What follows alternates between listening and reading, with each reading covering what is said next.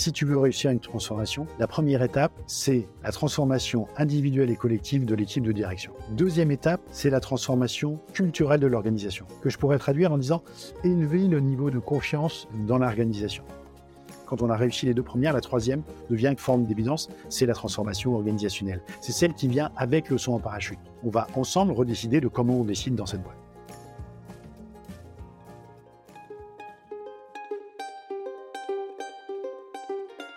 Vous connaissez l'adage après la pluie le beau temps? Est-ce que vous croyez que ça peut s'appliquer au monde du travail? Lundi au soleil, ça n'est pas un bulletin météo, c'est un podcast qui porte haut et fort la voix de celles et ceux qui pensent le travail autrement. Je me présente, je suis Tim Levert, cofondateur et associé de Matribu.io, cabinet de conseil en marque employeur et expérience talent. Tous les lundis, je reçois une personne qui a osé tenter de nouvelles méthodes, de nouvelles façons de travailler, mais également des personnes qui imaginent le travail de demain et ils viennent le partager avec vous. Alors de quoi l'avenir du travail sera-t-il fait? Vous le saurez en écoutant le podcast. Je suis Tim Levert et lundi au soleil, c'est une chose qu'on aura, je vous le garantis. Bonne écoute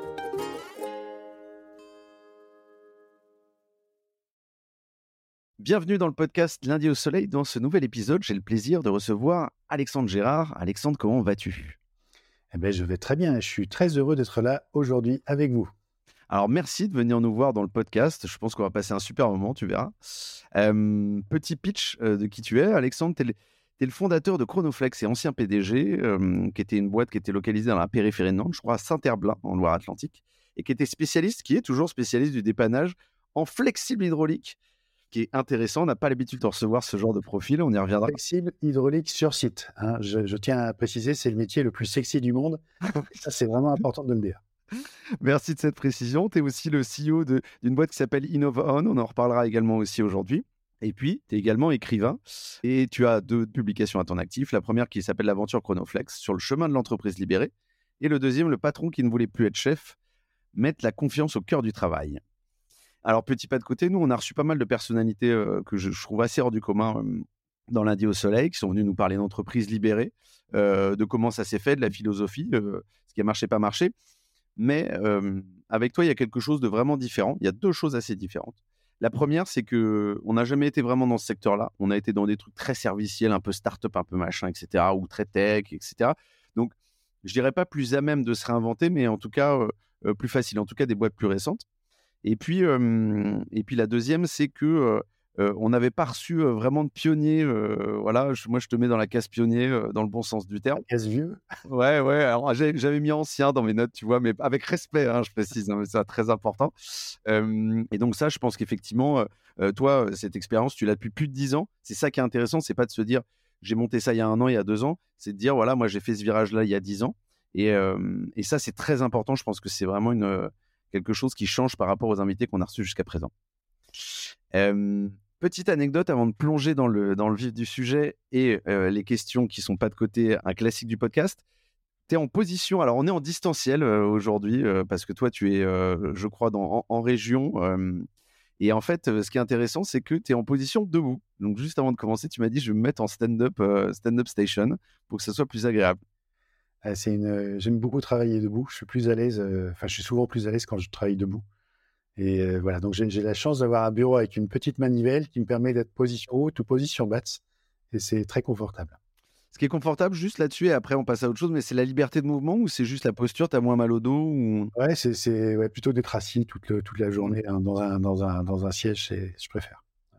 Il manque juste le petit tapis en dessous pour pouvoir faire mes kilomètres. Ouais, ouais, ouais. J'avais, j'avais un de mes, quelqu'un que j'avais embauché qui avait ça aussi, qui était, il faisait ça et on le voyait effectivement euh, déambuler sur son, sur, sur son tapis roulant. C'était assez amusant.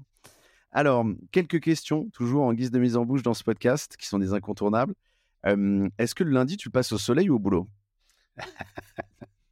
Alors, en fait, euh, le lundi, je le passe au boulot euh, pour la moitié de mon temps. Mmh et, alors, même si c'est pas encore 50-50, j'ai fait un choix de vie, là, euh, c'est la crise de la cinquantaine sans doute, euh, qui est de, ralentir mon rythme et donc de travailler un certain temps dans le mois. Euh, alors aujourd'hui, je suis un peu plus de la moitié du temps, mais aussi de réussir à prendre du temps pour moi, ce que j'ai pas fait pendant 25 ans, de prendre du temps pour moi et puis pour me nourrir de sujets qui me passionnent. Et Dieu sait si les sujets sont nombreux, donc en fait, ça me permet d'y consacrer un petit peu de temps. Alors merci de ce point. La prise de temps, on y reviendra après parce que tu avais pris un moment aussi pour faire un, tour du monde, je crois, en bateau, si mes souvenirs sont bons. Donc j'ai fait un tour du monde avec ma famille en 2012 pendant une année. Alors on a fait du bateau, on n'a pas fait que du bateau, on s'est déplacé beaucoup euh, sous tous les modes, sous tous les modes possibles et imaginables, et on a fait de temps en temps du bateau mmh. euh, suivant les suivant les endroits. Mais c'est je recommande, c'est très bon pour le cerveau ce genre de choses. On reviendra sur ce sujet euh, sur ce sujet important qui est lié bien évidemment à une de tes aventures entrepreneuriales. À, quoi il ressemble du coup ton lundi? Il n'y en a jamais un qui est pareil. J'ai une chance incroyable dans ma vie, c'est que c'est que je ne fais généralement que les choses que j'aime. Mmh. et, et, voilà. Et je suis alors globalement plutôt un nomade, c'est-à-dire que je suis assez peu chez moi. Donc j'ai toujours mon bureau qui est dans mon sac à dos, ma petite valise pour durer la semaine ou les 15 jours. Et, et donc je suis souvent dans un train, dans une voiture, parfois dans un avion. Et je suis souvent à courir, à courir à droite et à gauche. Voilà. Et quand tu es du coup en distanciel pas mal en nomade, T'es chez qui? T'es chez des potes, chez des clients, chez des prospects euh? Alors, beaucoup, beaucoup de clients, en fait. Euh, ouais. clients, beaucoup de mmh. clients. Puisque aujourd'hui, euh, je ne sais pas si je peux le poser maintenant, mais Bien sûr. Il, y a, un an et demi, j'ai fait un choix de réorienter ma vie mmh. professionnelle sur un certain nombre de choses, ma vie personnelle aussi. Et, et, finalement, aujourd'hui, je me consacre à deux choses qui me passionnent absolument. La première, c'est de, de, partager tous les apprentissages que j'ai faits pendant une douzaine d'années sur les organisations collaboratives, ce qui fonctionne et ce qui fonctionne pas. Et je suis un bon exemple aussi de tous les trucs qu'il ne faut pas faire et que j'ai fait. J'ai appris beaucoup.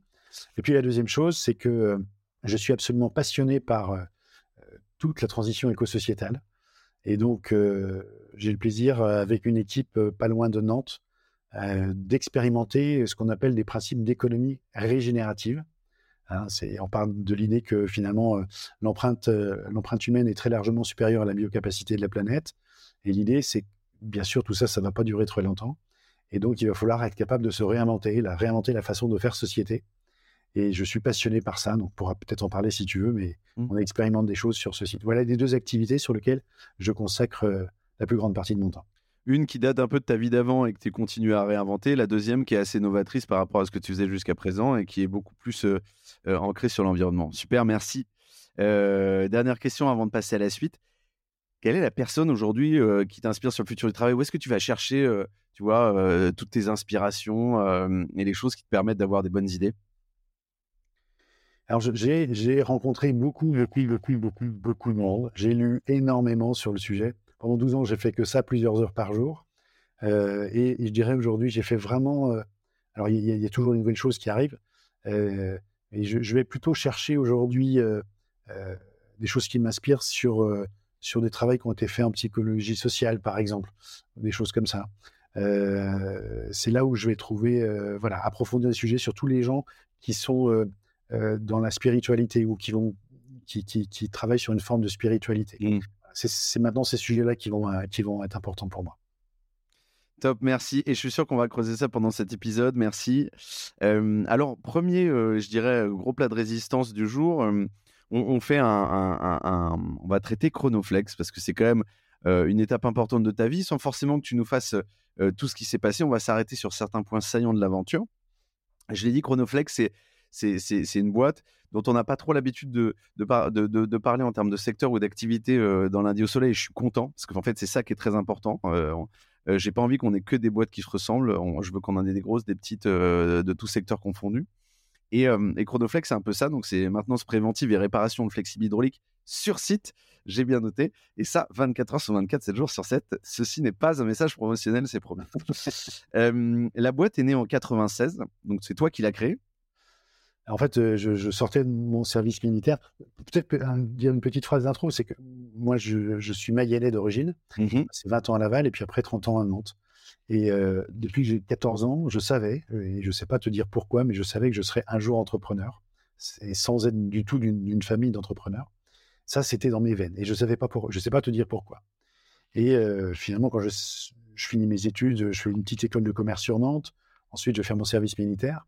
Et je suis passionné par ce qu'on appelle la communication événementielle. Mmh peut-être les anciens se souviendront de, d'Act Up qui avait enfilé sur l'obélisque de la Concorde une espèce de capote. Là. Bien sûr, évidemment. Ça, leur avait coûté 1000 francs de tissu à l'époque, une nuit en garde à vue, mais quel souvenir incroyable. C'est vrai que c'était fou. Donc ça, moi, j'étais passionné par ça et je me suis dit, avec peu de budget, on peut faire des impacts absolument incroyables. Et donc, c'est ça que je voulais faire. Et donc, je passe mon année de service militaire à, préparer ce, projet-là. Euh, mais comme je n'avais pas du tout, du tout d'argent, eh bien, il fallait que je trouve une boîte qui m'embauche pour que je gagne mes 50 000 francs pour pouvoir monter ma, petite société à ce moment-là. Bref, ce que je trouve. Mais en même temps, euh, il y a trois, trois chaînes d'entreprise de la région nantaise qui euh, avaient envie de monter une boîte. Ils avaient tous les, tous les trois leur business, ils étaient liés aux travaux publics. Et ils me demandent, ils savaient que j'avais deux mois devant moi avant de commencer dans cette boîte, ils me disent, bah, est-ce que tu veux pas nous faire un business plan sur cette boîte-là? Qu'est-ce qu'on pourrait faire de ce truc-là? Mmh.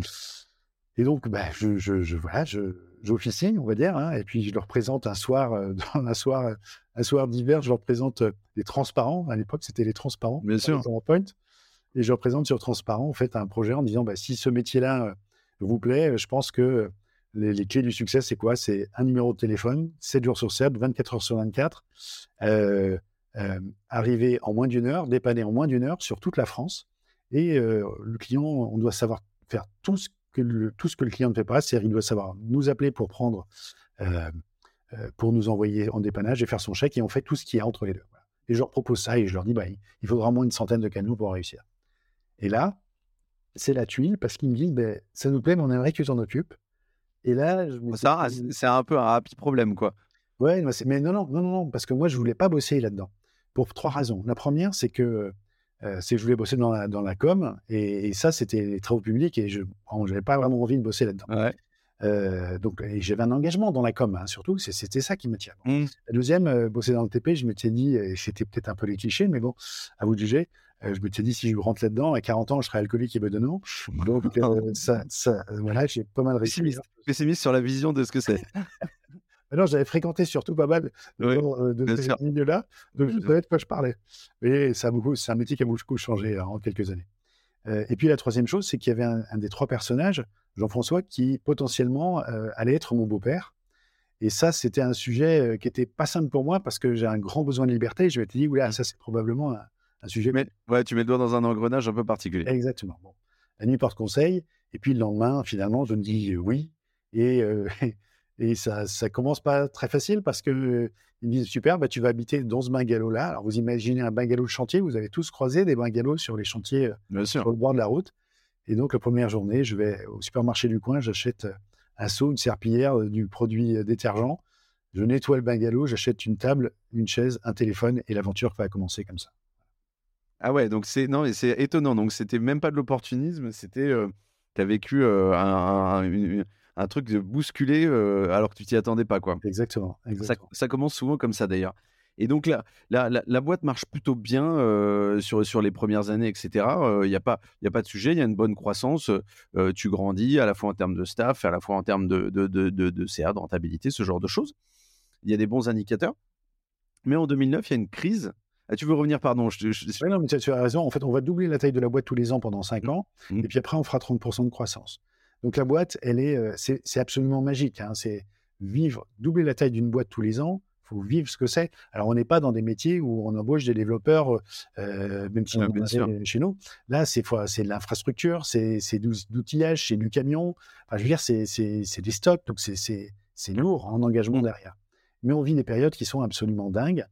Et euh, et il y, y, a des anecdotes, c'est que pendant ces moments-là, pour, pour, vous raconter une anecdote, on est probablement la seule entreprise au monde, au monde à avoir fait un calendrier avec ses employés, hommes et femmes, ses clients, hommes et femmes, ses fournisseurs, hommes et femmes.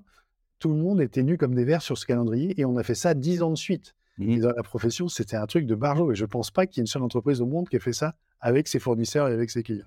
Ouais, ouais, l'idée sort bien des sentiers battus, c'est clair. De voilà. Et effectivement, comme tu le dis, bah, en 2009, c'est une terrible claque.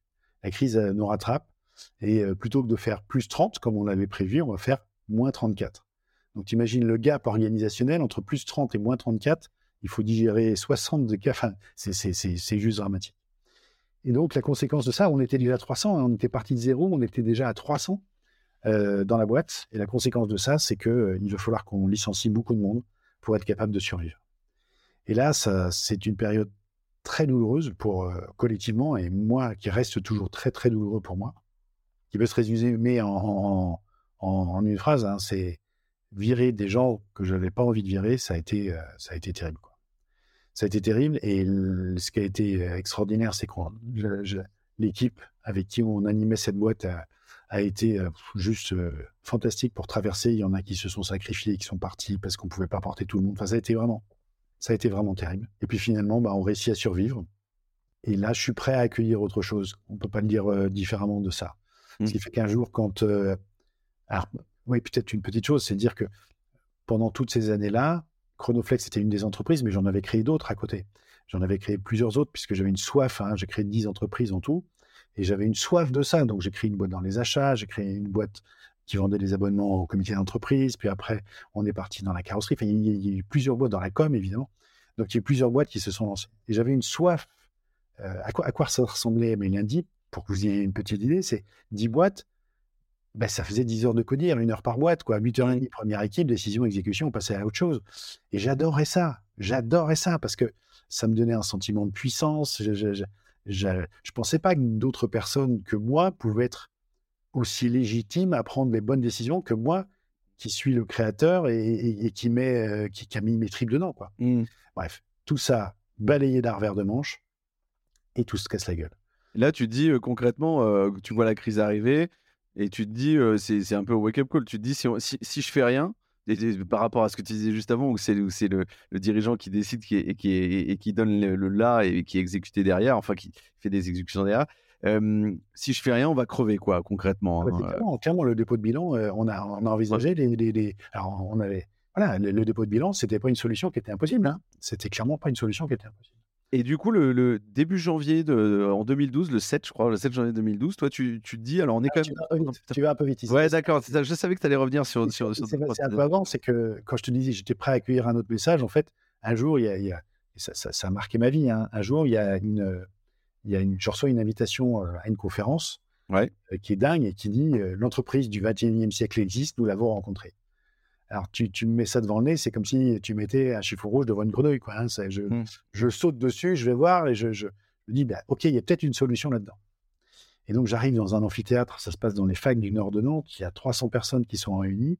Et là, j'attends de voir le miracle. C'est quoi l'entreprise du 21e siècle quoi? T'attends, attends le message, t'attends le Messie, quoi. J'attends pas, le Messie. Alors, quand je vois un petit papy, 70 balais, euh, pas à poil sur le caillou, la barbe blanche, euh, et que je vois avec une espèce de blouse d'atelier. Là, je me... C'est Jean-François, c'est ça? Je, ouais, je découvre Jean-François Zobris pour la première fois de ma vie. Extraordinaire. Et là, je me dis, mais, mais c'est quoi ce, c'est quoi ce bin quoi? C'est, c'est, c'est un prank, ça, c'est, c'est, mmh. on se fout de qui, quoi. Ouais, tu te dis, c'est lunaire. Ah, bah, c'est, c'est mmh. incroyable. Et, et, donc, je me m'apprête à repartir. Mmh. Et Jean-François ouvre la bouche. Et là, je suis plaqué au sol, quoi. Je me porte en pleine figure, là.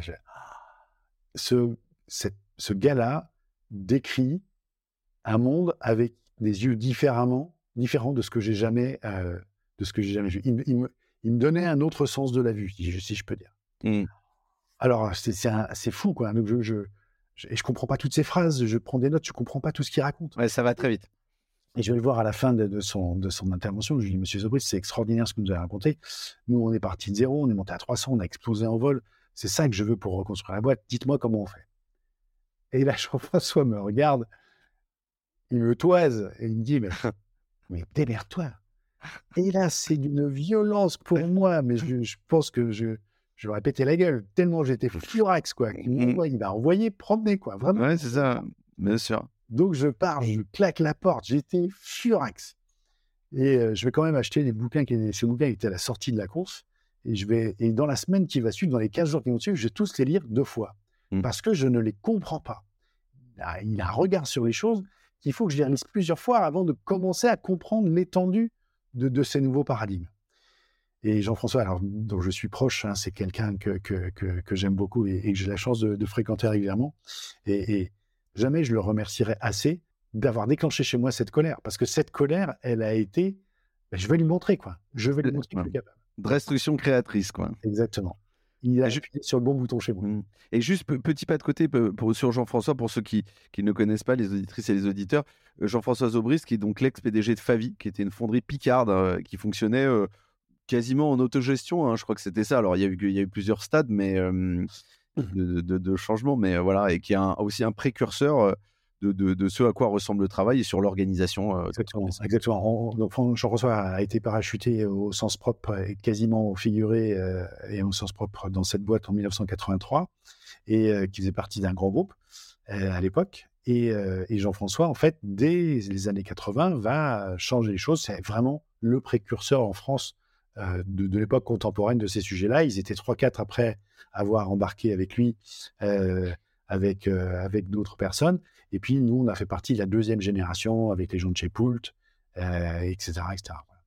Et c'est vraiment un, un, personnage, vous avez plein de vidéos sur lui sur Internet, vous avez tous ses bouquins. Écoutez, c'est toujours très, très riche et très fleuri. Mmh. C'est extraordinaire. Et donc, du coup, toi, tu te documentes entre-temps, tu te dis, OK, il y, a, y, a, y, a, une autre organisation qui est possible, tu veux un peu tout péter. Mais il n'y a que les bouquins de Jean-François. À ce moment-là, on est en 2010, il n'y a que l'expérience de Jean-François et que les bouquins de Jean-François. Rien d'autre.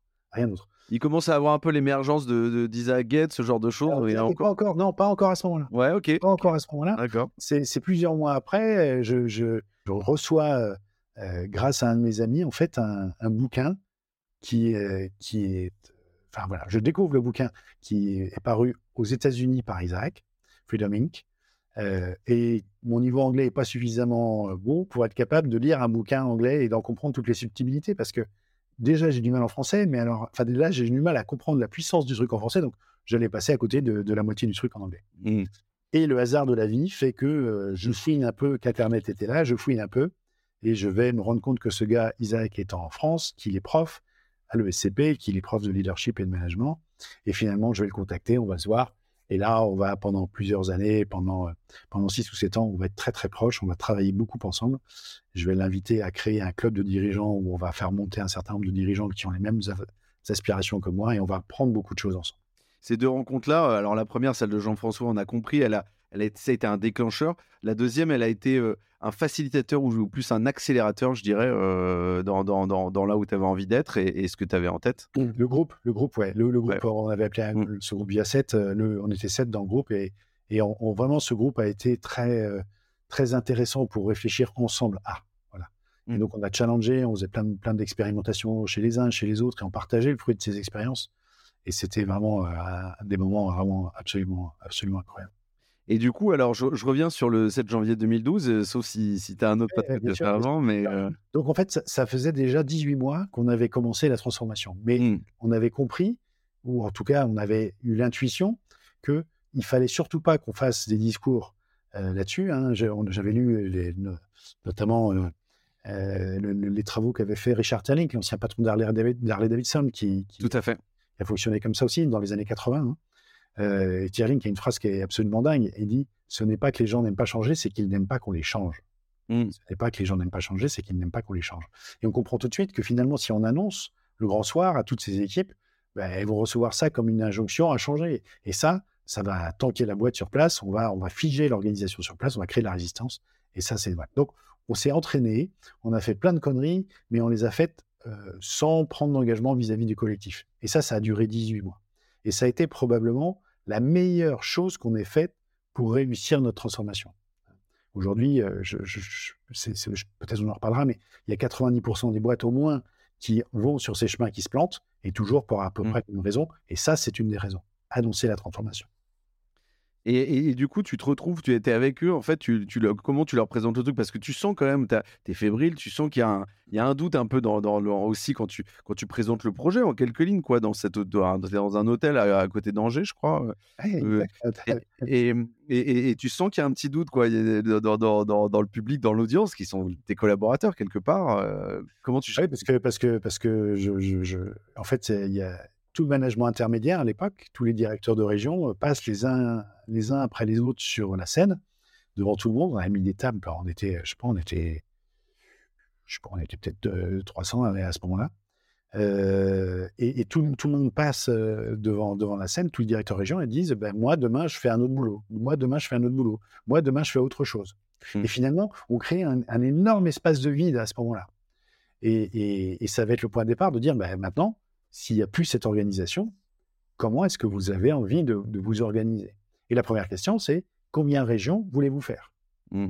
Et donc, euh, on laisse une demi-heure. Quoi, hein. ils, sont, ils sont tous ça. Il y a peut-être peut 150 ou 180 techniciens. Alors, combien vous voulez de régions Et c'est eux qui décident.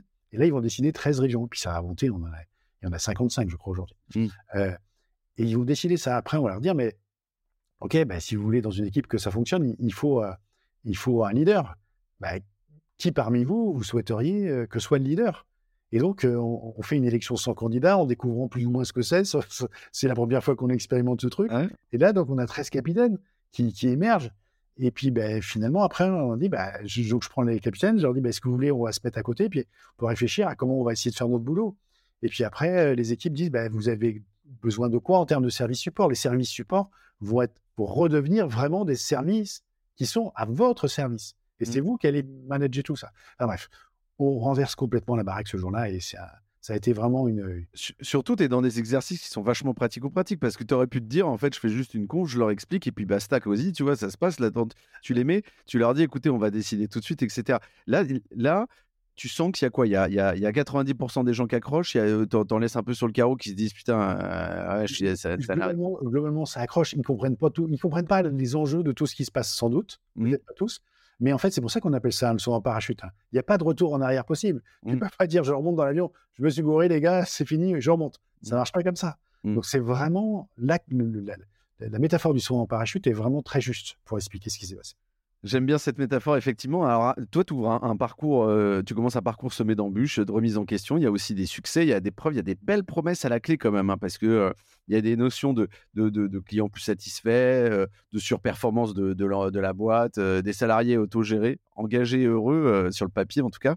Et puis, toute cette notion de créativité et, et d'innovation. toi, c'est, comment tu as comment tu as apporté les premières preuves, comment tu as apporté les premières briques à partir de ce moment-là? Bah, Tu comprends assez vite que si tu veux que la boîte se transforme, c'est toi qu'il faut que tu transformes. en fait, si, ça, tu comprends ça, tu comprends que ça peut marcher. Mmh. Et si ça, c'est un schéma que tu n'as pas fait intellectuellement, il n'y a pas beaucoup de chances que ça fonctionne.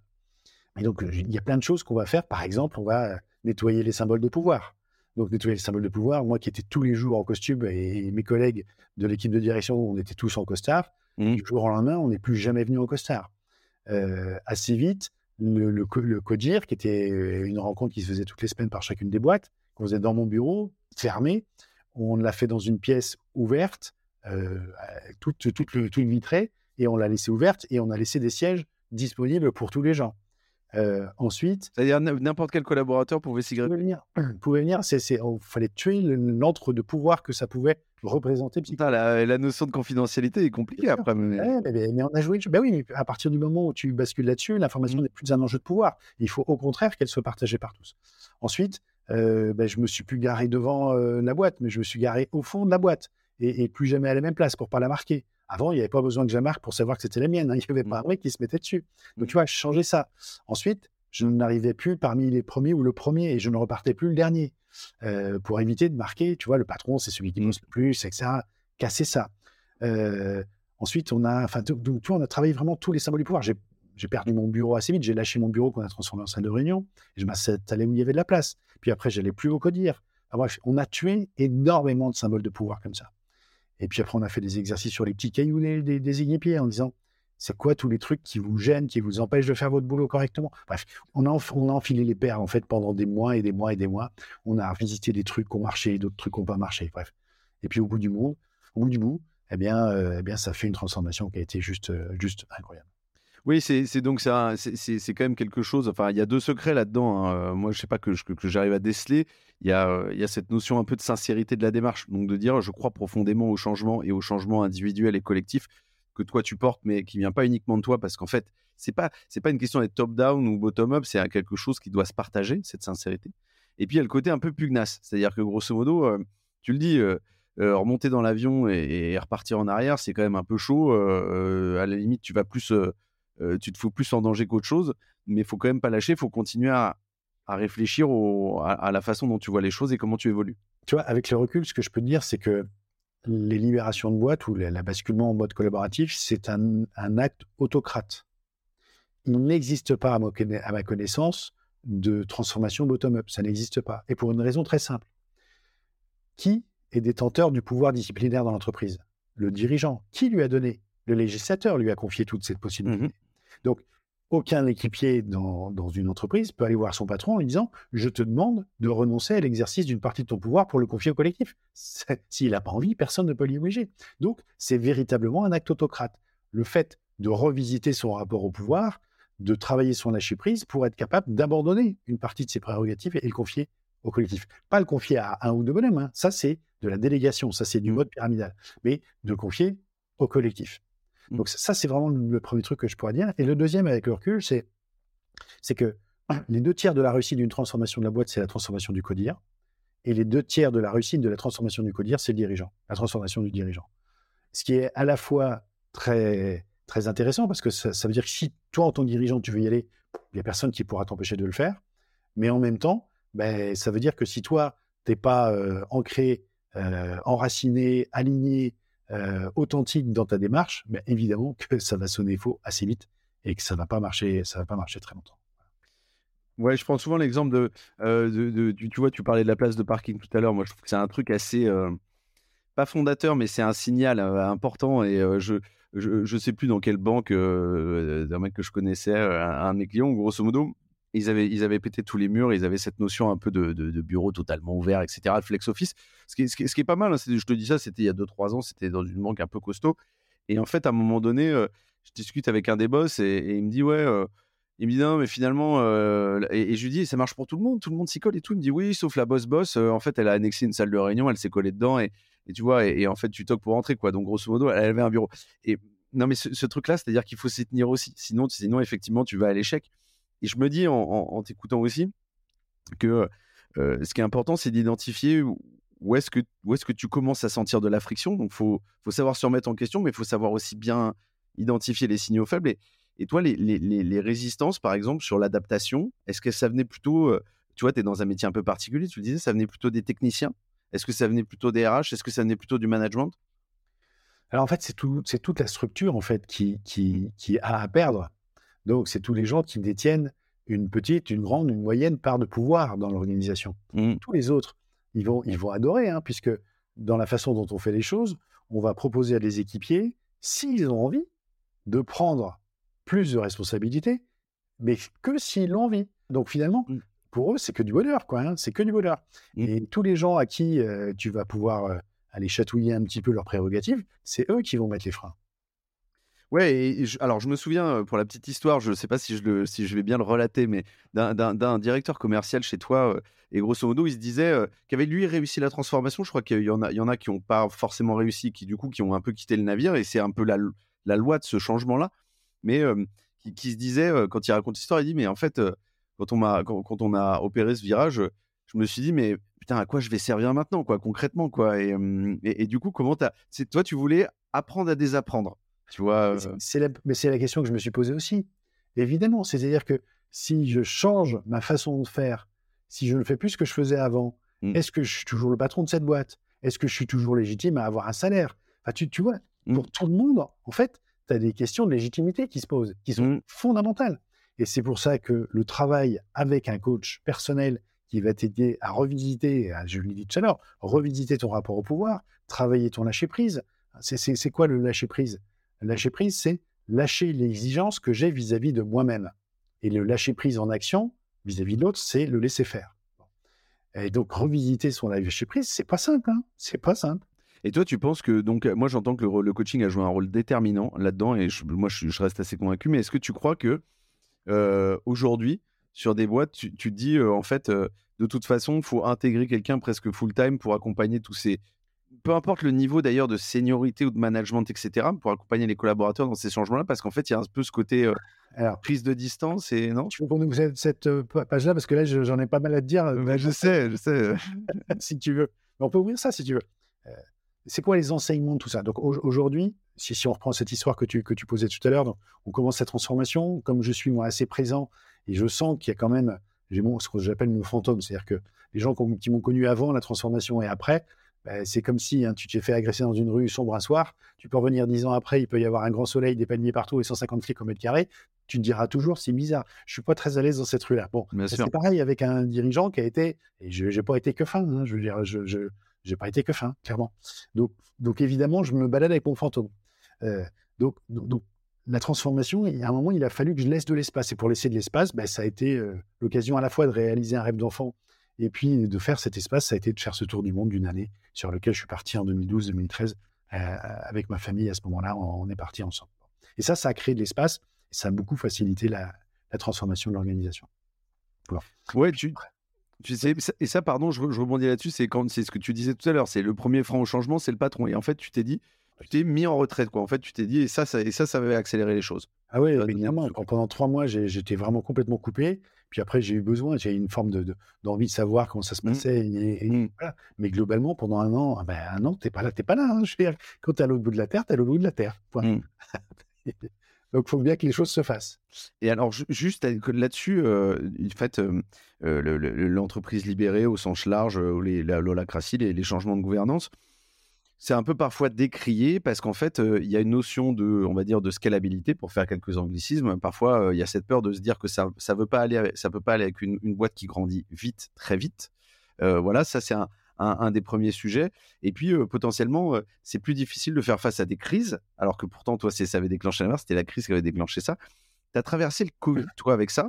Et est-ce que le fait d'avoir cette organisation-là, ça a été un atout euh, pour traverser la crise, ou ça a plutôt été un frein, ou ça a été neutre?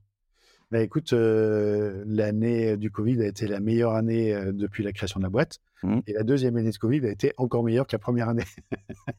donc, en fait, la performance de la boîte n'a pas cessé d'augmenter à partir mmh. de ce moment-là. OK. Donc, euh, alors, je, vais faire une toute petite nuance. C'est que dans une organisation, lorsque. En, fait, dans une organisation collaborative, c'est OK aussi qu'il y ait des moments sur lesquels il y ait plus de directifs, mmh. plus de présence. Je vais donner deux exemples. Le premier exemple, c'est quand tu as une équipe qui est au fond du trou. Hein, une équipe euh, qui a un problème de leadership, qui, est au fond du trou, ça marche pas, ils s'engueulent, etc., etc. Les performances sont en général corrélées, etc., etc. C'est pas en les regardant avec les yeux de l'amour, en leur disant, mon petit chéri, euh, allez-y, embrassez-vous sur la bouche, vous allez voir, ça va bien se passer. C'est pas comme ça que tu résous le problème. Et quand tu vois qu'il y a quelqu'un qui se noie, tu le chopes, tu le sors de la piscine, tu l'aides à reprendre sa respiration et tu lui dis, OK, est-ce que ça va maintenant? C'est bon Tu veux commencer à nager? Voilà. Mais tu vas pas lui demander l'autorisation, tu le chopes et tu le sors du trou. Mmh. Donc, quand il y a des équipes qui sont en difficulté dans le groupe, euh, ben, dans ce cas-là, on remet les roulettes au vélo. Hein. C'est comme le gamin, il, mmh. il, avait ses roulettes, il s'est cassé la gueule une fois que tu les as enlevées, ben, tu les remets, il reprend confiance 150 mètres, 100 mètres, puis après tu les enlèves. Mmh. Donc là, c'est beaucoup plus raisonnable de reprendre, de reprendre la main euh, temporellement là-dessus, et en disant bien, je reprends la main jusqu'à ce que... Voilà. Et puis, quand l'ensemble de l'organisation est confronté à une crise majeure, et le Covid a été une crise majeure, on pensait, on savait pas où on allait, tous. Est-ce que, est que je perdre mon boulot? Est-ce que ma boîte va s'arrêter? Est-ce que je vais perdre la vie? Est-ce que mes proches vont perdre leur vie? On avait tous des grandes angoisses existentielles qui étaient importantes. Et donc, on a observé que, alors nous, à l'époque, nous, quand je dis nous, c'est Claudio, Jérôme et moi qui, étions les trois dirigeants de la, boîte à ce moment-là, on a, on a pris, repris la main pour être plus lisible, plus visible pendant un certain temps sur des sujets euh, qui étaient euh, étroits, mais qui étaient assez précis. Et euh, donc, qui était par exemple l'activation du chômage partiel. Mmh. et là-dessus, en fait, quand on a débrivé ça avec les équipes, à la, à, la suite, en leur disant, mais finalement, vous retenez quoi de tout ça? Et ce qu'ils ont tous dit, c'est, on est content, vous ayez été beaucoup plus présent pendant cette période-là. Et finalement, tu te rends compte de, que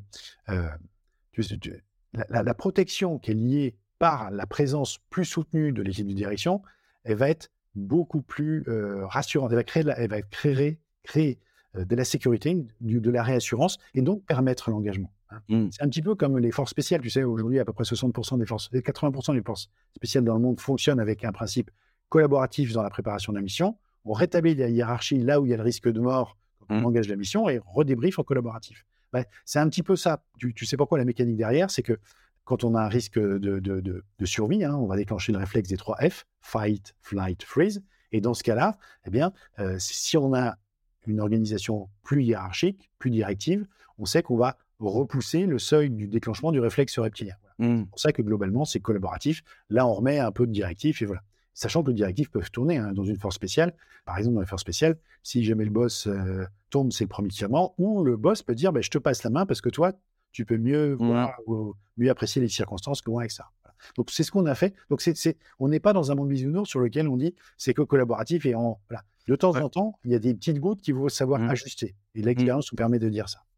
ouais. La force de l'équipe de direction, c'est d'être capable de revenir en arrière juste après alors, j'ai pas envie de lâcher un mot valise, mais du coup, il faut faire preuve un peu d'agilité, de se dire, en fait, on n'est pas dans un carcan qui est fermé, très, très cloisonné, il n'y a pas de recette miracle. C'est aussi dans ces périodes, effectivement, de stress ou, de, ou de risque, comme tu, tu évoquais, il faut potentiellement s'engager davantage d'un point de vue de la direction.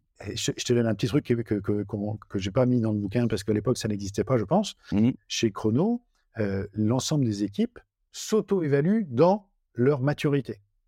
Et comment ça, comment ça se vit concrètement? C'est-à-dire, euh, qu'est-ce que ça veut dire concrètement dans Voilà, c'est, ben, est-ce que quand on fait ça, euh, ils, définissent, c'est, un questionnaire qui a été fait en collaboratif, d'habitude, et ils définissent leur maturité. Et une fois qu'ils définissent leur maturité, il y a un certain nombre d'autonomies, mmh. d'éléments d'autonomie qui sont affectés en fonction, si j'ai une faible autonomie dans mon équipe, mmh. là, on me dit de plus, et si je suis très autonome, euh, je, je, suis tout seul et je, voilà, et je gère ça comme j'ai envie de le gérer. Et comment tu cultivais du coup l'autonomie, euh, tu vois, individuelle et collective? Parce que tu, tu, te rends compte dans ce questionnaire de maturité, tu te dis bon bah ah ouais, ok, je suis pas très autonome. Comment moi, euh, euh, je suis chez Chrono, je me dis j'ai tiens, j'aimerais bien être plus autonome, etc. À qui je fais appel? Alors, à mes pairs Alors, donc, ce, questionnaire, il avait été piloté par Mathieu et Elise à l'époque. Mmh et puis, ils avaient, ils avaient embarqué toute une équipe pour faire ça. Et en fait, le, le rôle de l'organisation, c'est d'aider les équipes à franchir les stades. Donc, on est en stade 2. Mmh. Comment tu nous aides à passer le stade 3 Et l'organisation, elle est construite pour aider à faire grandir ta maturité. merci pour cette réponse-là. Alors, je revenais sur un point juste euh, qui est important. Euh, toi, tu fais partie des, cas à suivre. Euh, on y reviendra juste après. Il y, a, des cas, c'est pas qu'il y a des cas à ne pas suivre, et c'est pas toujours, ça se passe pas toujours super bien. Il y a des cas dont on parle pas parce qu'on n'en a pas connaissance. Il y a des cas dont, dont on a connaissance. Je sais que Auchan avait, je te vois sourire, hein, parce que et, qui avait effectivement mené cette, cette démarche-là. Je crois que ça a été un peu décrié parce qu'il y a eu un peu une sensation côté des collaborateurs que ça servait un peu comme méthode pour, pour on va dire, dégraisser un peu, etc. alors tu nous diras si tu es d'accord ou pas. Il y a, il y a Google aussi qui avait commencé à le faire. alors je sais plus en quelle date c'était, mais c'était il y a pas très très longtemps. Et, et au bout de six semaines, ils se sont dit, bah en fait, c'est pas pour nous pour l'instant. Et, et, donc, tu vois, quand on parlait de, de rester fidèle, tu parlais d'Harley Davidson tout à l'heure. Je pense que c'est hyper intéressant parce qu'en fait, ils ont fait ça pendant, je crois, pendant 7 à 10 piges, quelque chose comme ça. Donc, c'était depuis 80. Euh, alors, ça, ils n'ont pas commencé en 80 euh, avec le boss, mais, depuis qu'il il est parti, ils sont revenus sur un management un peu plus classique. Alors, pourtant, je crois que ça avait aidé à accélérer le redressement de, Harley qui était dans la merde quand même à un moment donné. Alors, ça fait beaucoup d'exemples, hein, Alexandre, excuse-moi, mais je te voyais réagir et, bondir debout. Je vais, bondir quand même. Je vais pas parler d'Auchan, euh, mais je peux parler un peu d'Harley Davidson pour ce que j'en sais. Euh, effectivement, ça commence aussi en 83 quand Richard Tannick arrive.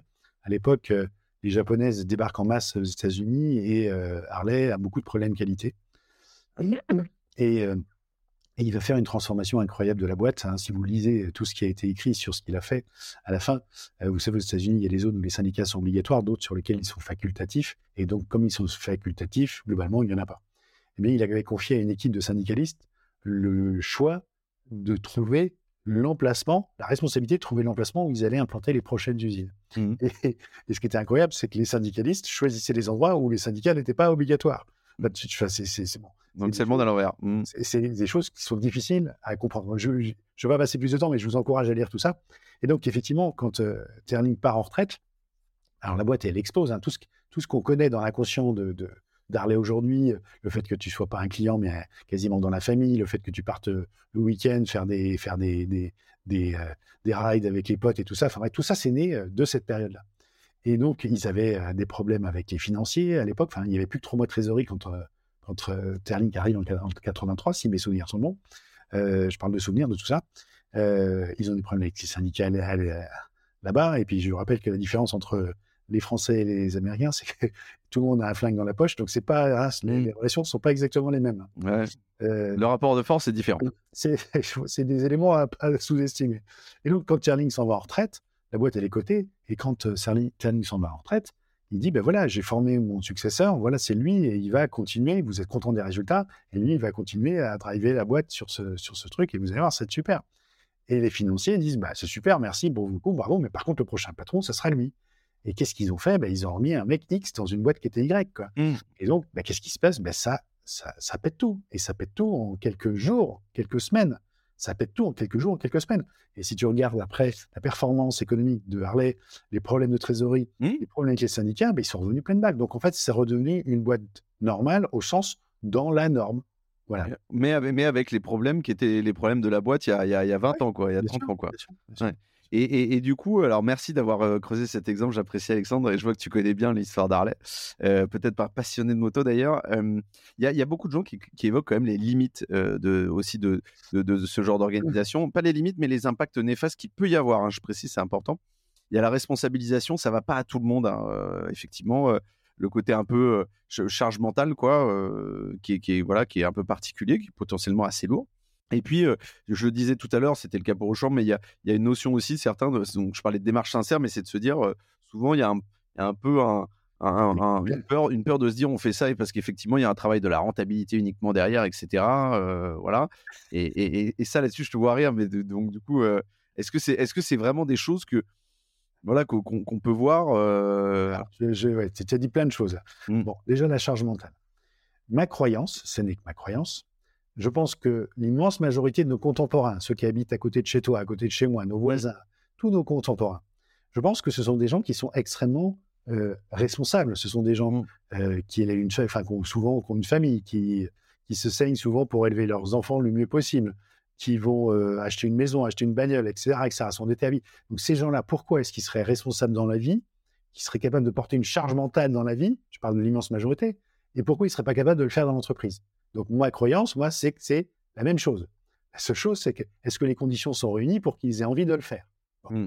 Deuxième élément de réponse, et là, euh, je fais un petit, un petit zoom sur Gallup et le sondage Gallup que vous connaissez tous, engager, désengagés, activement mmh. désengagés.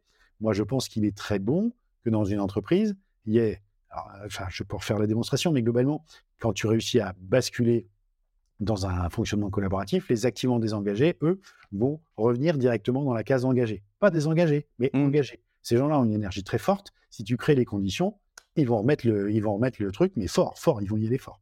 Donc très positivement. Mais je pense que c'est, ça serait une erreur de vouloir que tout le monde soit engagé dans une organisation.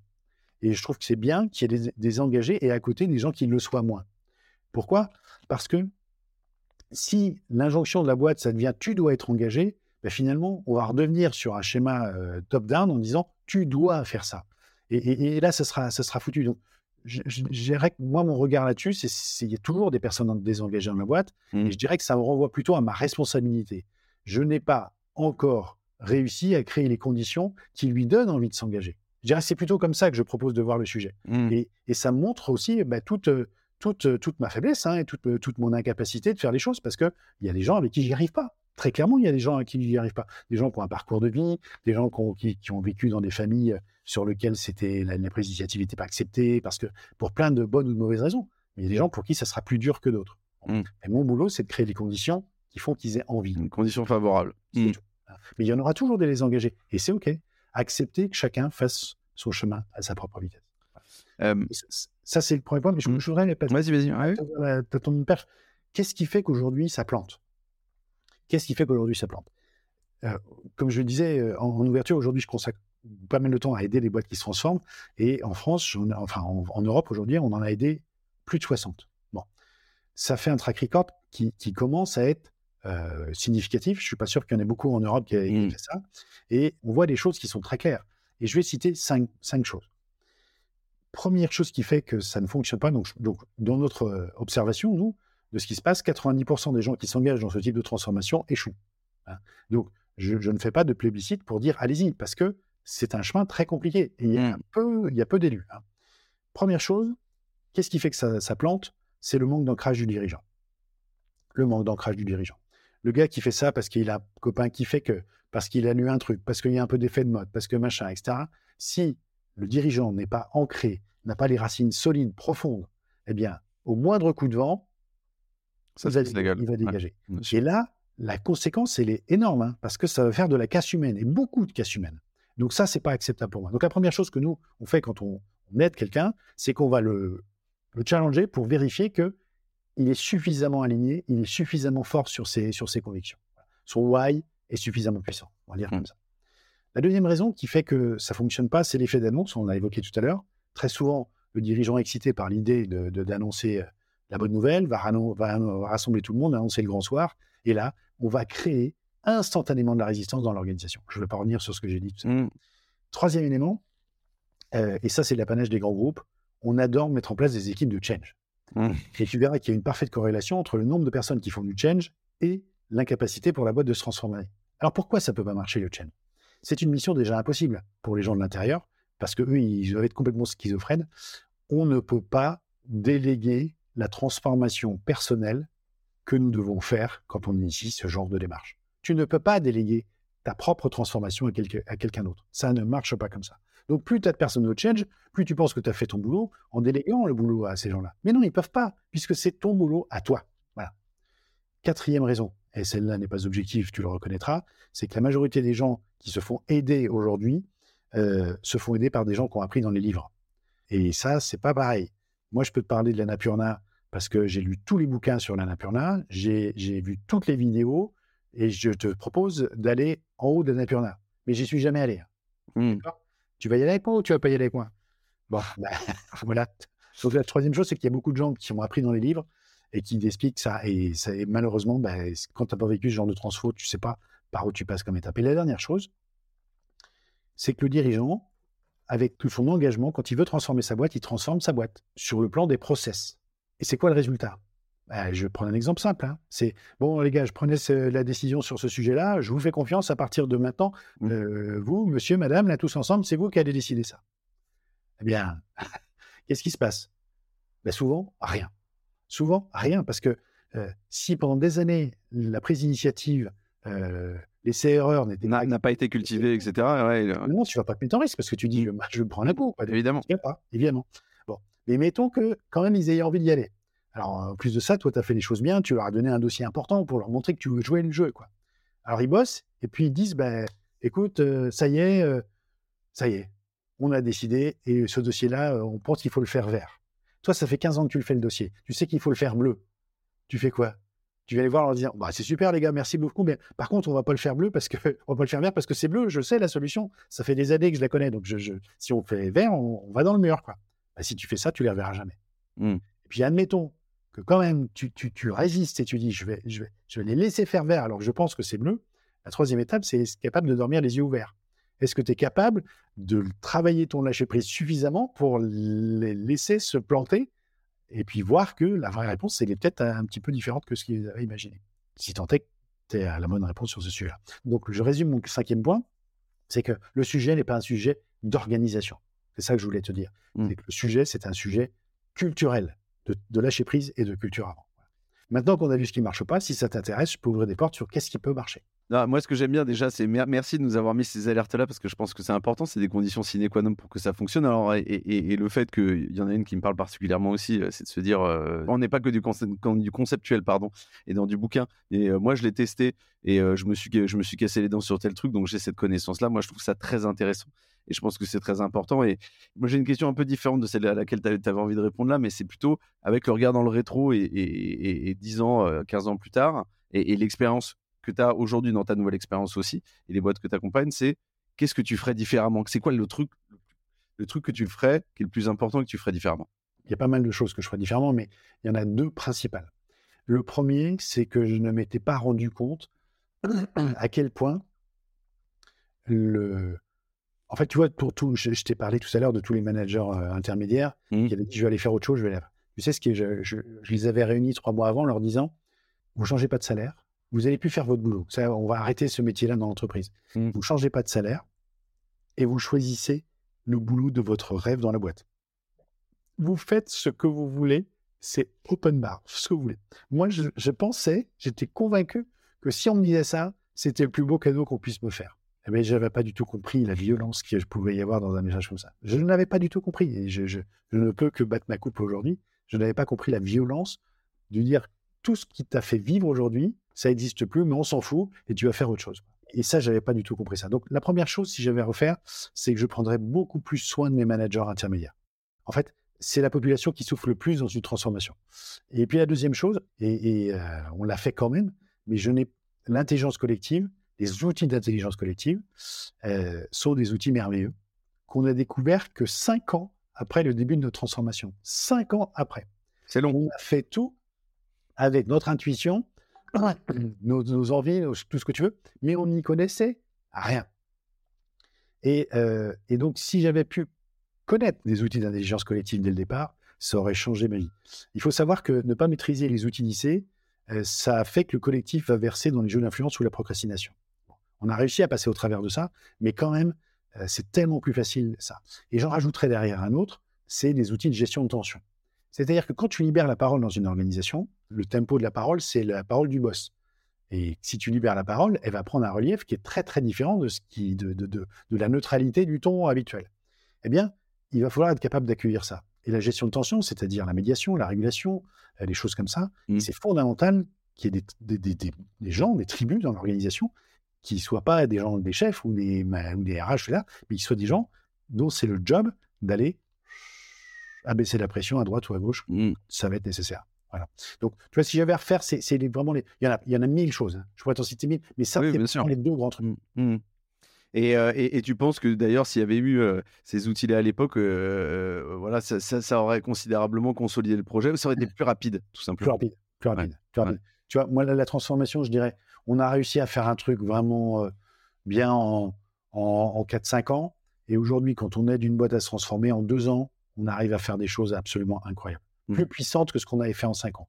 Mais parce que on sait où il faut aller et on sait où il ne faut pas aller aujourd'hui je rebondis sur un truc que tu, que, tu disais à l'instant, tu parlais d'outils, je pense que c'est très important, c'est sûr qu'aujourd'hui les, les outils n'ont jamais été autant en vogue euh, sur la productivité, l'efficacité, le machin, le truc, etc. Il y en a beaucoup, euh, il, y en a, euh, il y en a des bons, il y en a des moins bons, il y en a qui sont utiles, il y en a qui ne le sont pas. toi, dans ta, dans ta boîte... Innovon, Innovon, pardon, si je le dis bien, tu utilises un, outil, et peut-être que tu l'utilisais déjà avant, tu vas nous en parler, qui s'appelait Flash Codev, qui est un, un outil tu me permettras de, dire un outil d'intelligence collective euh, aussi, justement, là-dessus, ou comment tu le vois, toi? Alors, en fait, juste pour resituer, Innovon, c'était le groupe. Ouais. Chronoflex, c'était une des sociétés du groupe. Donc, tu avais, euh, toutes les sociétés. Donc, ça, c'était la holding, en fait. Tu avais les sociétés d'exploitation. Et aujourd'hui, la boîte avec laquelle on donne des coups de main s'appelle Innovon Experience. Euh, le Flash Codev, c'est un des outils d'intelligence collective. Mais il y en a plein d'autres. Il y en a une palanquée, bien sûr le principe du flash codev, c'est euh, c'est un dérivé du co-développement. Hein. Euh, c'est une dimension qui, de mon point de vue, est assez adaptée pour les organisations qui fonctionnent avec un rythme plus rapide et qui ne peuvent pas consacrer 2, 3, 4 heures à un co-développement et qui mmh. vont pouvoir consacrer une séquence de 20 à 30 minutes pour faire une séquence de flash codev. Bon, le principe, tu veux, tu veux que j'explique comment ça fonctionne? Exactement, comment toi tu, tu, tu, arrives à l'appliquer euh, et l'utiliser Bon, c'est un outil très simple qui est intéressant euh, à faire fonctionner quand tu es dans un groupe de pairs. Euh, par exemple, une équipe commerciale, par exemple, une équipe RH ou n'importe quoi. Voilà. Tout, on se met en cercle, hein, toujours. Hein. Mmh. C'est en cercle, sans table, hein, pas de téléphone. Pas de téléphone, pas d'ordi. tout, ça, c'est des codes. Mmh. Puis, puis peut-être, tu vois, même avant de te dire ça, il, faut, il faudrait qu'on fait une inclusion. Et puis après, on fera une déclusion. Ça, c'est des choses, les, les, le B à bas de, de l'intelligence collective. Hein, et je rappelle qu'une inclusion, ça a trois objectifs libérer la parole, connecter le groupe et puis poser un cadre protecteur. De la même manière que la déclusion aura trois objectifs consolider les apprentissages, se mettre en marche pour le pas d'après et se dire au revoir. Mmh. Et puis à l'intérieur, il y a, il y a plein d'outils, hein, et puis surtout c'est des Legos, donc on les assemble comme on veut, mais qui ont grosso modo euh, trois grandes phases. Une phase de divergence, où là on va prendre toutes les idées qu'on va on va ouvrir le champ du possible, une phase d'émergence où on prend les idées, on les tripote, on les assemble, on les connecte, on les challenge, etc. Et puis après, une phase de convergence sur laquelle on va choisir les idées qu'on va retenir, qu'on appelle la récolte en intelligence collective. Donc ça, ça c'est là je vous fais le schéma. Si vous avez compris ça, vous avez compris ce que c'est que l'intelligence collective. Mmh. Après, il faut connaître les Lego. Vous avez compris le principe. Après, il faut connaître les Lego. Et alors, merci pour cette explication détaillée, je trouve ça très cool. Euh, là-dessus, toi, est-ce que tu fais partie, tu l'as dit, tu, documentes énormément, tu bookines beaucoup. Toi, ce qui est très important, c'est la pratique, mais l'air de rien, c'est aussi de, cette notion de culture, et la culture, ça s'apprend aussi. Et donc, tu continues effectivement à, innover, euh, ça porte le nom de ta boîte, bien évidemment, mais à innover euh, dans, les boîtes que tu diriges aussi pour apporter toujours cette, ce souffle. Ouais, en fait, on a, revisité beaucoup d'outils d'intelligence collective pour les mmh. rendre plus opérants. C'est-à-dire que, que ce soit le processus de décision par consentement, qui est un outil absolument extraordinaire, très puissant pour les sujets complexes, mmh. qui est un outil de la sociocratie, un hein, des trois outils de la sociocratie, eh bien, on les a remodélisés pour les rendre plus opérants. Euh, les élections sans candidat, on a plusieurs euh, façons de les jouer.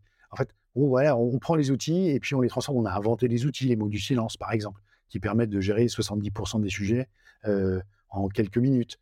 Donc, en fait, on a inventé des outils, on les a tri, on les a maniés, on les a reconfigurés pour les rendre les plus opérants possibles. De même qu'on a créé des outils pour être capable de réunir 5000 personnes, de faire un processus d'intelligence collective sur une boîte mondiale qui peut faire 5000 personnes. On a des outils qui sont très performants et qu'on a mis au point et qui permettent, avec le moindre d'impact possible sur le business, de pouvoir faire un processus collaboratif euh, géant. Et ça, c'est des choses absolument magiques à visiter merci Alexandre pour ces, pour ces éclairages absolument incroyables. je te propose qu'on attaque la dernière partie et puis après je, je, te laisserai vaquer à tes occupations. On, on, a beaucoup fait un, pas de côté par les divers, je dirais, ouvrages sur lesquels on peut s'appuyer, les diverses personnalités qui sont inspirantes.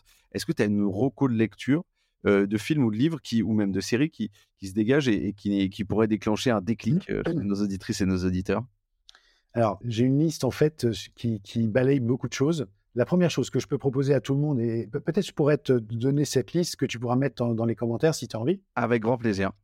Il y a un film qu'on a fait, un reportage qu'on a fait qui s'appelle Vous avez dit Libération, qui est en libre accès sur YouTube, que vous pouvez tous regarder. et, on a filmé dans quatre boîtes il y a Recyclivre, il y, a, il y avait euh, il y avait Chrono. Enfin bref, on avait filmé dans plusieurs boîtes pour aller voir ce que c'était qu'une transformation vécue sous différents angles. C'était assez, c'était bon. Il y a ça. Évidemment, il faut lire les bouquins d'Isaac. Évidemment, il faut lire mmh. les bouquins de Jean-François. Il faut lire à contre-courant le, bouquin de, de Semler, de Ricardo Semler. Mmh il faut lire Employees First, Customer Second. Bien sûr. De, de Vinette, Nayar. Puis après, il y a tous les. il y a Finch il y a qui a piqué mon fromage? Il y a plein de trucs. Il y a les, accords Toltec. Il y, a, il, y a, 50 trucs qui sont dans le corollaire et qui vous permettent de se. Écoute, si, si tu m'envoies un petit message, je, te renverrai quelques, alors, liens pour nourrir si tu as envie. Je te, je te, je te confirme qu'on va en avoir besoin. Moi, j'ai besoin de refaire ma bibliothèque aussi, parce qu'il y a des choses dont on a déjà parlé euh, dans, dans, dans, tous les livres que tu as déjà cités, bien évidemment dans, dans Lundi au Soleil. Il y en a d'autres qui sont des découvertes. Donc, bien évidemment, avec grand plaisir, je mettrai ça dans le descriptif du podcast pour qu'on puisse enrichir également la, la culture des auditrices et des auditeurs. Et dernière question, est-ce que tu as une anecdote à nous raconter, une bonne ou une mauvaise expérience euh, sur finalement liée au sujet du jour? Ouais, je, je, je, je, viens de partager ça. Est-ce que tu me permets avant de juste de, parce que je voudrais pas qu'il y ait trop de frustration. On a dit ce qui marchait pas, mais est-ce qu'on peut dire un peu ce qui peut marcher?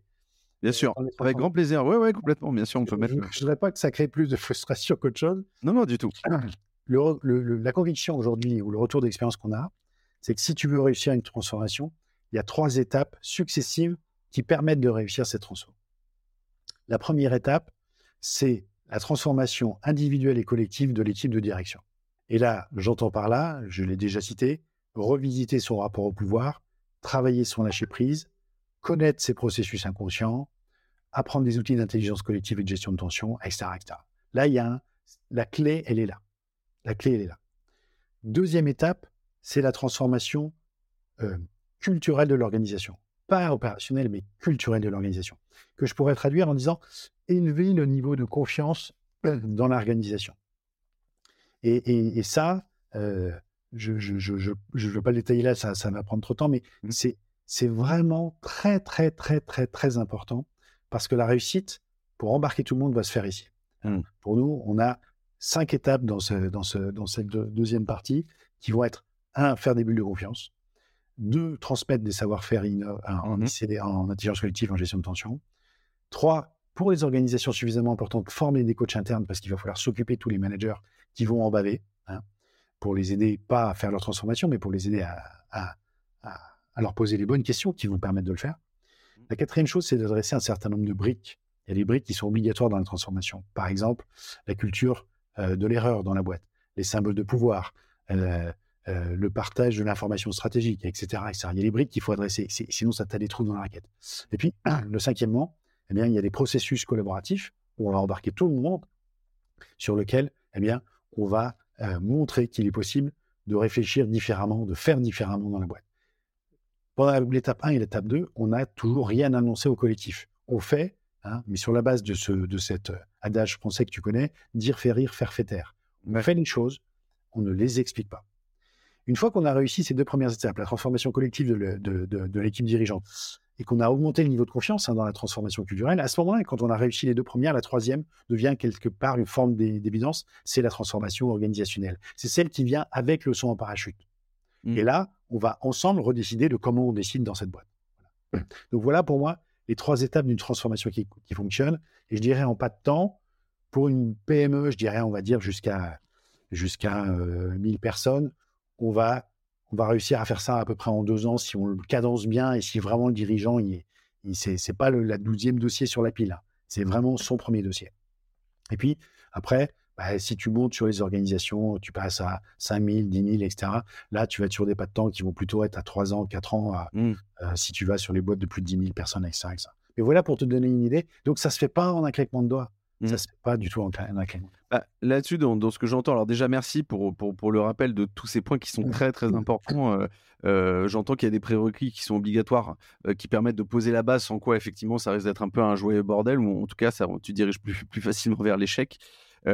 après, ce qui est fou, c'est quand tu dis jusqu'à 1000 personnes, deux ans, tu dis, voilà, ta transfo, la transfo que toi, tu as faite, si tu la faisais aujourd'hui, elle serait divisée par quatre. Quoi. Donc, y y a, aujourd'hui, on est armé pour faire ça. Deux ans, ça me paraît assez peu sur des boîtes qui sont entre 500 et 1000 personnes. Mmh. C'est vraiment un, temps très court au final. Oui, c'est le fruit de l'expérience en fait. Hein. Aujourd'hui, c'est juste le fruit de l'expérience. On sait ce qui marche, on sait ce qui ne marche pas. Et on a appris hein, aussi. Hein. 60 mmh. transformations, c'est beaucoup. Hein. Euh, merci pour ces précisions importantes sur effectivement ce qui marche aussi et, sur ces conseils euh, euh, de comment bien les aborder. je pense que c'est très important. je reviens sur ce sujet dont je t'avais parlé bien évidemment un peu en off aussi. Est-ce que tu as une anecdote à nous raconter, une bonne ou une mauvaise expérience? L'anecdote, l'anecdote, je, vais t'en citer une. Dans nos accompagnements, en fait, on a, on a l'habitude de, faire appel à, des, à du vivant, à de l'invisible un travail sur le corps. On va de plus en plus, on nourrit ça. Et dans le vivant, on va travailler avec les chevaux. On fait de l'équi-coaching, c'est-à-dire euh, aider, enfin, travailler avec un cheval qui va te renvoyer beaucoup de choses très très fort et très vite. J'en ai parlé dans le dernier épisode avec euh, Le Monde, avec quelqu'un du Monde, un journaliste du Monde. Ah bah, super. Voilà. Et Mathieu, qui est chez nous, euh, qui est, un membre de notre équipe, c'est un des grands spécialistes en France de ce sujet-là. Et on a développé une autre compétence qui est le sheep coaching. C'est-à-dire que on va utiliser les troupeaux de moutons pour apprendre. Et donc, dans le site que, que j'anime là, près de Nantes, qui mmh est une espèce de, d'hôtel, restaurant ferme, si tu veux, sur une douzaine d'hectares, où on expérimente des principes d'économie régénérative, on a un troupeau de moutons. Eh bien, on va utiliser ça avec les équipes de dirigeants pour leur apprendre tous les principes de la systémie. Et tu vois, et tu vas voir des dirigeants de grosses boîtes françaises qui sont dans les prés en train de courir joyeusement derrière les moutons et, qui apprennent en même temps. En fait, c'est de l'auto-apprentissage. Mmh, bien sûr. Tellement merveilleux de voir après une journée passée dans les prés à respirer le grand air. Et, tu vois, quand tu vois l'équipe qui te dit, ben voilà ce qu'on a appris grâce aux moutons sur tout notre fonctionnement dans la boîte. Et, si tu savais le nombre de personnes qui nous ont dit, ça a changé ma vie cette journée-là avec les, avec les moutons.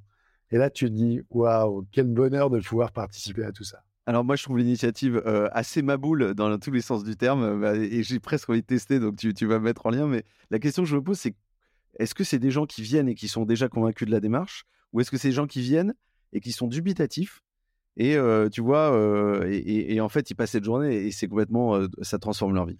Alors en fait, ça, on le fait ça dans le parcours de, transformation. Hein. Et, les gens qui viennent dans le parcours de transformation, nous, on fait jamais de démarche entre guillemets, entre guillemets commerciale. On ne mmh. fait jamais ça. S'il y a des gens qui ont entendu parler de nous, ils viennent nous voir. Mais nous, on va plutôt dire, euh, on va plutôt chercher à pas les accompagner qu'à les accompagner. Parce que c'est tellement. En fait, déjà, on n'a pas une grosse bande passante. Mmh. Et ensuite de ça, on ne veut pas perdre de temps avec des gens qui le font pour le, pour le, pour le fun. Quoi. Ouais, bien sûr. Donc, on va plutôt les challenger et leur dire si vous y allez, vous allez en baver et, vous allez en baver et en plus, vous allez en baver. Mmh. Est-ce que vous êtes vraiment sûr de vouloir y aller? Et si on pense que la personne est suffisamment ancrée, à ce moment-là, on ira.